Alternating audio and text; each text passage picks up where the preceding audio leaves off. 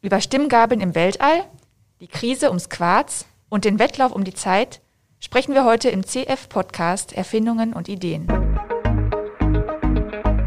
CF-Podcast Erfindungen und Ideen. Unser Beitrag für mehr Freude an Innovationen. Herzlich willkommen zu unserem CF-Podcast Erfindungen und Ideen, dem Interview-Podcast der Kanzlei Kohaus und Florak. Hier dreht sich alles um geniale Einfälle und um besondere technische Entwicklungen. Mein Name ist Elena Winter und ich spreche heute mit Matthias Karlhuber von Kohaus und Florak. Und zwar über ein echtes Liebhaberobjekt, nämlich die Armbanduhr. Herr Karlhuber, erstmal herzlich willkommen. Hallo. Hallo. Ist denn die Armbanduhr für Sie auch so ein Liebhaberobjekt? Gehören Sie vielleicht sogar zu den ähm, leidenschaftlichen Uhrensammlern? Ja, das ist leider so. Sehr zum Leidwesen meiner Frau, äh, die das äh, leider gar nicht teilt, aber es ist tatsächlich so, dass ich ja schon äh, ziemlich uhrenbegeistert bin, doch auch einige Uhren besitze und einfach Spaß dran habe an diesem Hobby, das ja äh, auch sehr nerdig ist. Äh, das ist eine ganz eigene, ich will nicht sagen Gemeinschaft, aber eine ganz eigene Gruppe von Menschen, die sich damit beschäftigen, wie so viele Sammler eben auch. Sie sagten einige Uhren. Was heißt das? Wie viele sind das so in Ihrer Sammlung? Oh, das sind mehr als zehn. Mhm. Insofern ist es jetzt nicht, nicht wahnsinnig. Es gibt Leute, die viel, viel mehr haben, gerne auch weniger, aber so in der Größenordnung. Und dann kommt montags die eine und dienstags die andere ans Handgelenk? Äh, ja, es gibt ganz lustige auch, das ist wie gesagt auch sehr, sehr speziell und nerdig. Es gibt Leute, die haben tatsächlich für jeden Tag eine Uhr oder nehmen sich vor jeden Tag oder je nachdem, wie groß die, die Sammlung eben ist. Für jeden Tag im Monat. Das ist unbegrenzt. Es ja. gibt aber auch äh, tatsächlich auch Leute, die haben nur eine.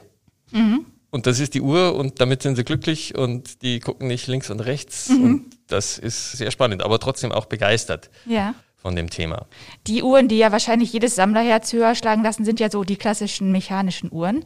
Also die Uhren mit einer sogenannten Unruh, mhm. also diesem winzigen Bauteil, das für die Frequenz zuständig mhm. ist denke mal so, diese Frequenz ist ja eine der wichtigsten Eigenschaften eines mechanischen Uhrwerks. Eines Ihrer Spezialgebiete, Herr Carlo, ist ja so die Mikromechanik. Vielleicht können Sie uns deswegen mal ein bisschen das Prinzip dieser Unruhe mal genauer erklären. Die Unruhe ist im Prinzip ein Rad, das an der Feder hängt, an einer, einer speziellen Feder und die sicherstellt, dass die Uhr mit einer bestimmten Frequenz, mit einer präzisen Frequenz schwingt, hin und her. Das Rädchen hin und her schwingt und damit quasi der Taktgeber oder das Herz der Uhr.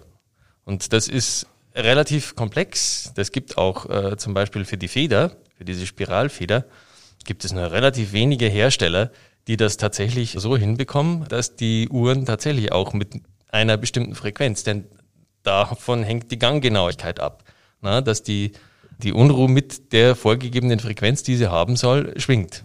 Und kann man dann einstellen. Mhm je höher die Schlagzahl, desto präziser ist es dann auch wahrscheinlich. Ne? Richtig. Ne? Je höher die Schlagzahl, äh, desto präziser ist die ganze Geschichte. Sie haben weniger Ausfälle, wenn Sie zum Beispiel mit Ihrer Uhr auf den Tisch hauen oder, oder irgendwo dagegen hauen. Dann wird das System natürlich, äh, natürlich gestört, kurzfristig mal.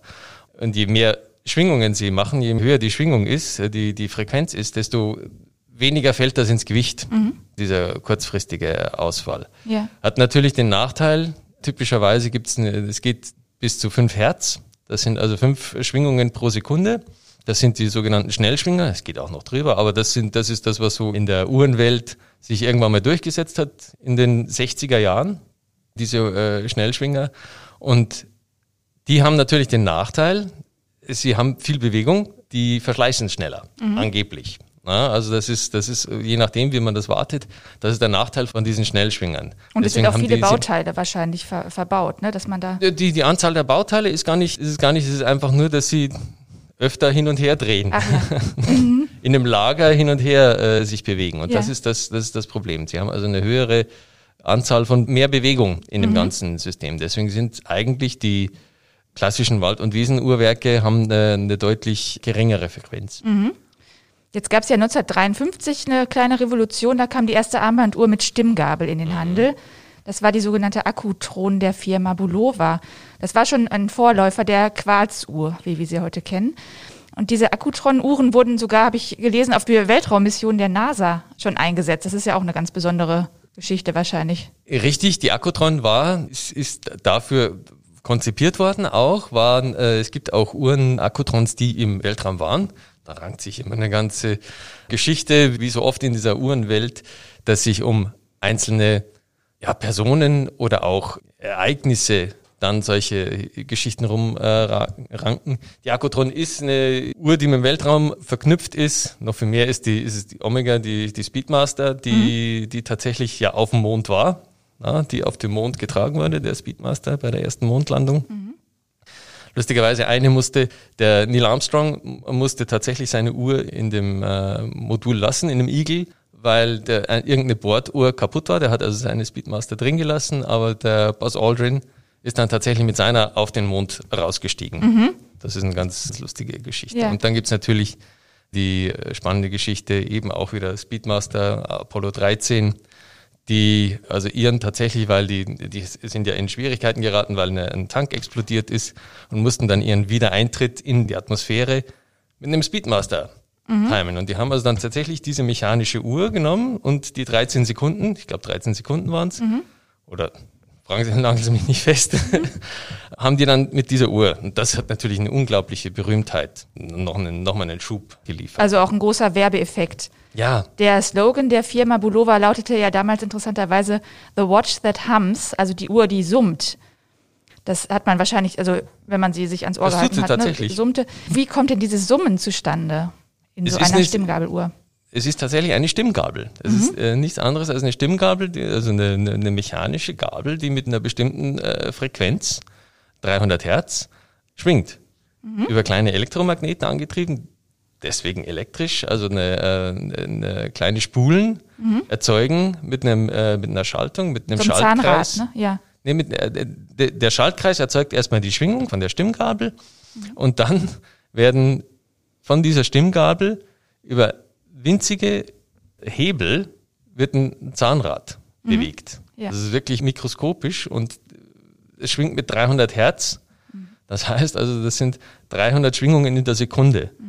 Und mit 300 Schwingungen in der Sekunde machen sie über kleine Hebelchen, drehen sie ein, treiben sie ein Zahnrad an. Das mhm. ist schon ziemlich fancy. Das ist Wahnsinn, vor allen Dingen, weil man das ja auch erstmal erkennen muss mit bloßem Auge, sowas ja gar nicht sichtbar wahrscheinlich, nein, ne? Nein, das kriegen sie nur mit einem äh, Zeitraffer-Video, mhm. können sie das tatsächlich sichtbar machen. Haben Sie denn so eine Uhr schon mal aufgemacht oder sich das mal Ich habe mir das schon angeguckt, ja. ja. Ähm, Und sie summt wirklich. Ja. Es ist kein Summen, es ist eher ein etwas höherer Ton, ja, 300 Hertz eben. Ja. Das ist Ganz spannend. Also das wenn man sie ans Ohr hält, summt sie tatsächlich. Das ist auch so ein Liebhaberding wahrscheinlich, ne? Dass ja. man äh, wahrscheinlich gab es da schon bei Wetten das irgendwelche Wetten, kann man eine Uhr am Summen, wie ist das Summen, welche Marke ist es dann, oder? Ich, ich weiß es nicht, aber könnte man sich vorstellen. Ja. Wobei die alle äh, tatsächlich dann in Lizenz äh, von, das ist wieder eine patentrechtliche Geschichte, die sind also alle in Lizenz dann von Bulova gebaut worden. Ach so, verstehe. Also die hatten eine Gab Lizenz auf mhm. die Uhr. Also relativ viele namhafte Hersteller haben eben dann äh, Stimmgabeluhrwerke eingebaut mhm. oder selbst gebaut, aber eben als Lizenz. Ach so, okay. Also in Lizenz von Bulova. Mhm. Und dann gab es ja wieder Bewegung im Markt. Ende der 60er Jahre wurde dann die Stimmgabel durch die Quarzuhr abgelöst, mhm. die ja nochmal eine höhere Frequenz hat und auch eine bessere Genauigkeit dann damit, ne? Richtig. Da haben sie einen Quarzkristall, mhm. tatsächlich, wie man es eben kennt, der schwingt mit einer bestimmten Zahl die Schwingung ist ja letztlich nur dazu da, eine bestimmte äh, Anzahl von äh, Schwingungen zu zählen und dann was zu tun, mhm. wenn eine Sekunde vorbei ist. Und das nichts anderes macht die Quarzuhr, die zählt halt quasi runter, mhm. bis wieder eine Sekunde voll ist und dann wird der diesmal dann einen tatsächlichen Schrittmotor angesteuert. Deswegen mhm. machten, sehen Sie beim, bei der Quarzuhr, haben Sie das klassische Ticken. Wie zum Beispiel hier auch an der, an der Uhr, die ich gerade die dran habe, ja, die ich ja. trage, da wird dann nach einer Sekunde wird quasi der Schrittmotor angesteuert und dann wandert der Sekundenzeiger eine Sekunde weiter, einen mhm. Strich weiter auf dem Zifferblatt. Okay, und dann ist aber eine Batterie ist ja auch noch drin. Also da ist eine Batterie drin. Mhm. Genau. Die ja. braucht der ganze Schaltkreis, um den Quarz zum äh, Schwingen anzuregen. Mhm. Wieso kam denn gerade Quarz zum Einsatz? Weil Quarz Kristalle die Eigenschaft haben, mit einer speziellen Frequenz zu schwingen, wenn man sie, wenn man sie dazu anregt. Und das auch, wenn man den Herstellungsprozess beherrscht, äh, relativ einfach dann herzustellen ist, dass jeder Quarzkristall, den man tatsächlich produziert, auch die annähernd die Frequenz hat oder sehr nahe an der äh, Wunschfrequenz ist. Das ist die große Kunst dabei tatsächlich Quarze in einem industriellen Maß zu produzieren, die alle mit einer kleinen Streuung die gewünschte Frequenz haben. Das ist das Problem sonst dabei. Man hat da früher angefangen, als die Herstellung noch nicht so präzise war, dann das über die Elektronik nachzuregeln, nachzustellen, aber das ist natürlich keine Option, vor allem nichts, was Sie für ein billiges Quarzuhrwerk verwenden können. Der Uhrenmarkt kam ja dann sehr in Bewegung. Sie hatten das gerade schon angesprochen mit der Firma Seiko aus Japan. Die haben dann ziemlich viel, ja, ich glaube, die, die erste Kleinserie von Quarzarmbanduhren, die Astron, die kam ja dann mhm. auf den Markt und damit wurde dann so ein bisschen was aufgewirbelt. Ne? Kamen andere Hersteller in Bedrängnis oder? Die äh, Schweizer Uhrenindustrie zum Beispiel hat also ganz massiv unter der sogenannten Quarzkrise, das wird als Quarzkrise äh, bezeichnet. Die Quarzuhren waren präziser, sie waren viel, viel billiger mhm. äh, als die mechanischen Uhren, waren also waren industriell gefertigt äh, eben auch. Und das hat einen enormen Druck auf die Uhrenindustrie ausgeübt, auf die Schweizer Uhrenindustrie. Die, es ist ganz viele Marken, die sie in den 40er, 50er, 60er Jahren äh, hatten in der Schweiz, sind einfach verschwunden. Mhm. Vom Markt verschwunden. Lustigerweise ist die Schweizer Uhrenindustrie ja letztlich von dem Herrn Hayek gerettet worden, der mhm. mit seiner Swatch so viel Geld verdient hat, dass er quasi alle oder einen, einen Großteil der Schweizer Uhrenindustrie aufgekauft hat, mhm. Der mit der traditionellen Uhrenindustrie und damit äh, letztlich mit seiner 50 D-Mark-Uhr damals oder, oder wie auch immer die Schweizer Uhrenindustrie dann retten konnte mhm. und die dann nach und nach wieder nach und nach wieder aufgebaut hat. Ja. Ist das denn, also die Schweizer Uhren sind dann wirklich handwerklich hergestellte? Ja, also in, in, immer traditionell mhm. immer noch, wenn, wenn sie klassisch, es gibt natürlich was man kennt, ist die Schweizer Uhrenindustrie. Es gibt natürlich auch die deutsche Uhrenindustrie, klassisch in, in, in Sachsen, in Glashütte. Mhm. Gibt es ja auch einige, die nach der Wende sich wieder etabliert haben. Aber das primär fokussiert sich das äh, immer auf die Schweizer Uhrenindustrie, mhm. die doch den größten Anteil an dem ganzen, äh, an dem ganzen Markt hat. Ja. Ist denn äh, die Armbanduhr nach diesen Entwicklungen, die Sie jetzt erwähnt haben, nun zu Ende entwickelt? Oder was meinen Sie, was gibt es für Sie auch als Patentanwalt womöglich noch zu tun im Bereich der Armbanduhr? Vielleicht auch gerade heute, wo Uhren vielleicht noch viel mehr ein Schmuckstück sind statt ein Zeitmesser. Ja, das es sind Schmuckstücke. Es mhm. ist, das Ganze wird primär getrieben dadurch, dass die Leute irgendwas, aber eben auch, wie gesagt, diese Geschichten damit verbinden. das heißt, der Speedmaster, der seit 40, 50 Jahren quasi unverändert gebaut wird und den sie, den sie immer noch kriegen. Ähm, es ist also tatsächlich eher Schmuck. Es ist irgendwie ein, äh, ein Lifestyle. Es ist ganz, ganz selten nur noch dieses Werkzeug, was ja ursprünglich waren, sei es die Taucheruhr, sei es, der, wie gesagt, der, der, der Chronograph, die immer eigentlich vom, von Grund auf eine Funktion hatten, eine spezielle Funktion hatten. Und das Zeitanzeigen wenn Sie sich die Kinder heute angucken, die gucken auf ihr Handy, die mhm, haben keine. Die haben ja. In den seltensten Fällen eine, eine Armbanduhr dabei. Mhm. Also das, aber dieses Geschäft oder diese, diese Uhr, die, diese Werkzeuge laufen eigentlich nur noch über die, über die Geschichten und den, den, den Schmuckaspekt, also dass man das, dass man das haben will. Guck immer noch drauf auf meine mhm. Uhr. Ich, ich habe immer noch eher der, der Blick schnell auf den linken Arm. Mhm. Aber eigentlich nutzen es die wenigsten nur noch zu diesem Zweck. Also kann man jetzt technische Weiterentwicklung nicht unbedingt erwarten noch, meinen Sie? Sie kann können, es noch präziser werden? Kann es noch? Es kann immer präziser mhm. werden. Wir haben immer noch Laufungenauigkeiten. Sie, Sie haben immer noch eine, wenn Sie eine mechanische Uhr haben, die super ist, mhm. dann äh, liegt die im, äh, im Bereich von plus minus ein, zwei Sekunden am Tag mhm. äh, diese, diese läuft. Also irgendwie so, der Traum ist natürlich immer an die Nullsekunden mhm. Gangabweichung hinzukommen, ja. was aber natürlich schwierig, äh, schwierig zu erreichen ist. Aber da gibt es genug Möglichkeiten. Okay. Sei es, dass sie äh, die Reibung mindern, sei es, dass sie andere, tatsächlich andere, eine andere Mechanik verwenden, äh, einen anderen Lauf, der, der, der Kraftverlauf. Es gibt die wildesten Dinge, die sie in so eine, so eine mhm. kleine Armbanduhr rein basteln können, mhm. quasi. Was natürlich eine Frage des Geldes ist mhm. ja. und des Zeitaufwands. Okay. Und von den Geschichten, von denen Sie gesprochen haben, nochmal äh, darauf zu sprechen. Sie hatten ja gerade im Vorgespräch auch schon gesagt, dass Ihre Uhr schon Reinhold Messner ähm, ja, das ist zum Beispiel. saß. Das war jetzt nicht dieselbe, sondern die gleiche ja. wahrscheinlich. Ne?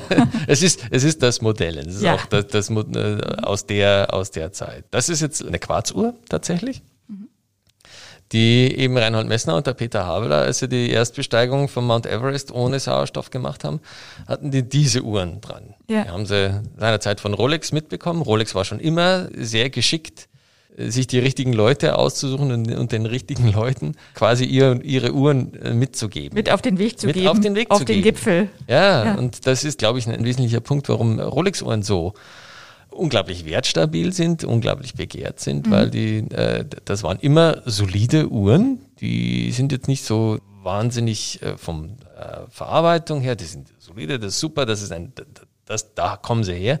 Die waren ein solides Werkzeug, das immer funktioniert hat.